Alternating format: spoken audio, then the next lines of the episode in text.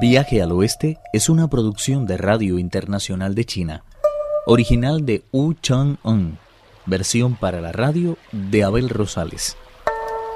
Primera parte.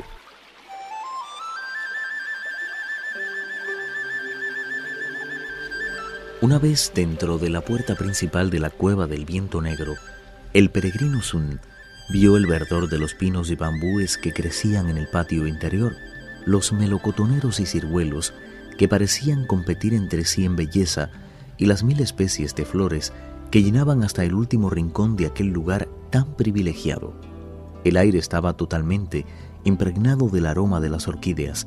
Se trataba, en verdad, de una caverna de origen celeste. Sun Wukong, transformado ahora en el monje anciano, pensó, se nota que este monstruo conoce a la perfección el destino de todo lo viviente, ya sé cuándo puede por apartarse de la suciedad y el pardo. Cruzó una tercera puerta y se topó con una construcción de aleros profusamente decorados y amplios ventanales cubiertos de adornos. El monstruo no tardó en aparecer. Llevaba puesta una túnica de seda color verde oscuro, lucía en la cabeza un gorro del mismo color y calzaba un par de botas de cuero.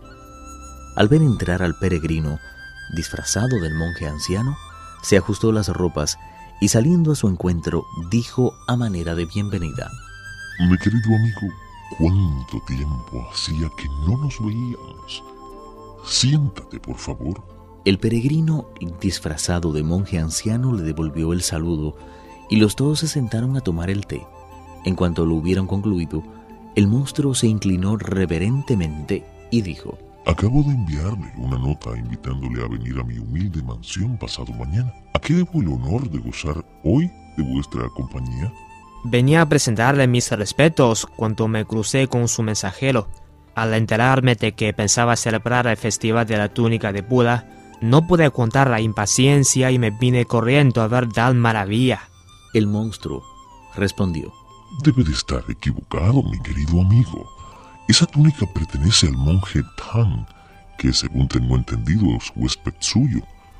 ¿Por qué ha venido a verla cuando lo más seguro es que ya haya tenido la suerte de gozar de su belleza? Con ese fin se la pedí prestada, pero no pude hacerlo porque usted lo hizo antes con ella. Eso sin contar con que el monasterio y cuanto en él guardábamos ha sido pasto de las llamas. Por cierto, el monje Tang se ha puesto furioso por la pérdida de su tesoro yo mismo lo creí perdido, sin sospechar que usted había tenido la enorme fortuna de encontrarlo. Mientras hablaban, llegó uno de los demonios que habían salido de patrulla e informó a su señor. Sin pérdida de tiempo, el monstruo agarró su lanza y la lanzó contra el peregrino. Sun Wukong, afortunadamente, detuvo el golpe con la barra de hierro y asumió la forma que le era habitual. Sin dejar de luchar con fiereza, pasaron del salón de invitados al patio y de allí al exterior de la caverna. Todos los monstruos que la habitaban, sin distinción de posición o edad, se pusieron a temblar de espanto. El combate fue en verdad el más fiero que había tenido lugar en aquellas montañas. No en vano el rey de los monos, convertido en monje, y el monstruo ladrón de túnicas eran dos luchadores excelentes. Una vez más el monstruo se transformó en una liviana brisa y se refugió en la caverna. Acto seguido cerró fuertemente las puertas de piedra y se negó a salir de allí. Al peregrino no le quedó pues más remedio que regresar al templo de Kuan Yin. Tripitaka se alegró mucho de verle, pero al comprobar que no traía la túnica, temió lo peor y le preguntó, ¿Cómo es que no traes contigo lo que fuiste a buscar? El monstruo y ese pejestorio eran amigos. De envió aquí a uno de sus pequeños demonios con una invitación para que asistiera al gran festival de la túnica de Buda. Afortunadamente le maté y tomé la forma del anciano monje para poder entrar en la caverna. Logré engañarle, pero cuando le pedí que me enseñara vuestro tesoro, se negó de plano. Mientras tomábamos el té, llegó una de sus patrullas y le informó de todo lo ocurrido tras lo cual nos ensalzamos en una violenta lucha. Cuando el monstruo vio que se estaba haciendo tarde, se escurrió al interior de la caverna y cerró con firmeza las puertas de piedra, porque no me quedó más remedio que regresar a su lado. ¿Qué tan buen luchador eres comparado con él? Me temo que nos parecemos bastante y que ambos estamos excelentemente equipados para la lucha. Tripitaka leyó una vez más la invitación y se la entregó a continuación al guardián del monasterio y le preguntó ¿Qué posibilidades hay de que vuestro maestro fuera un espíritu monstruo? Ninguna. De hecho, era totalmente humano, puesto que el rey negro alcanzó el grado de humanidad que ahora posee pariéndose de la meditación.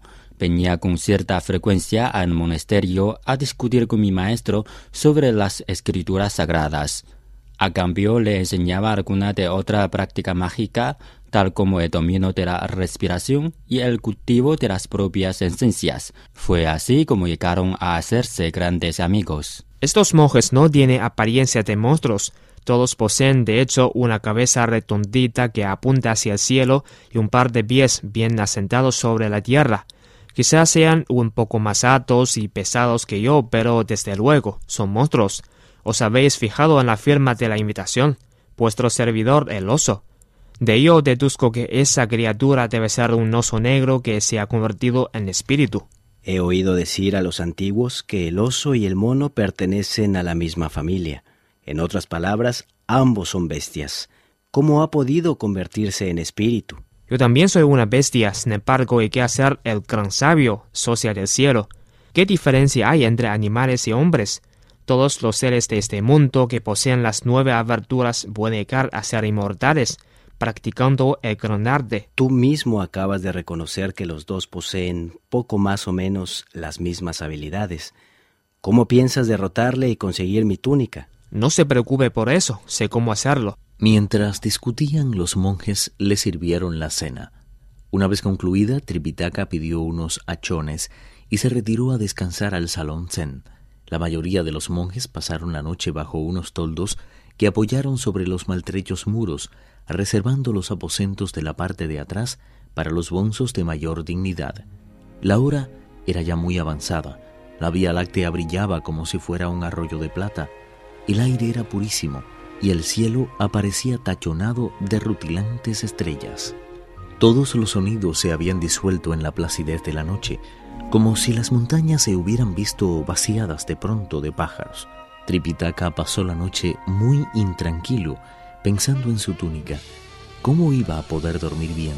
En una de sus muchas vueltas en el lecho, vio que las ventanas se iban tiñendo poco a poco de claridad, y levantándose al instante, gritó a su discípulo es ya de día, Okun, así que ve inmediatamente por mi túnica. El peregrino abandonó su descanso de un salto y vio que los monjes estaban trayendo agua para las abluciones matutinas. Todo este asunto demuestra bien a las claras la irresponsabilidad de la polistaba Kuan Yin. Es incomprensible que haya disfrutado de las ofrendas de las gentes de este lugar y al mismo tiempo haya permitido a un monstruo andarlo tanto por aquí cerca. Voy a ir pues a los mares del sur a tener con ella una pequeña conversación y a pedirle que venga aquí y exija de monstruo la inmediata devolución de su túnica. Viaje al oeste, uno de los cuatro grandes clásicos de la literatura china. Versión para la radio, Abel Rosales. Actuaron en este capítulo Juan Carlos Zamora, Pedro Juan y Guillermo Lee. Esta es una realización de Abel Rosales, quien les habla, para Radio Internacional de China.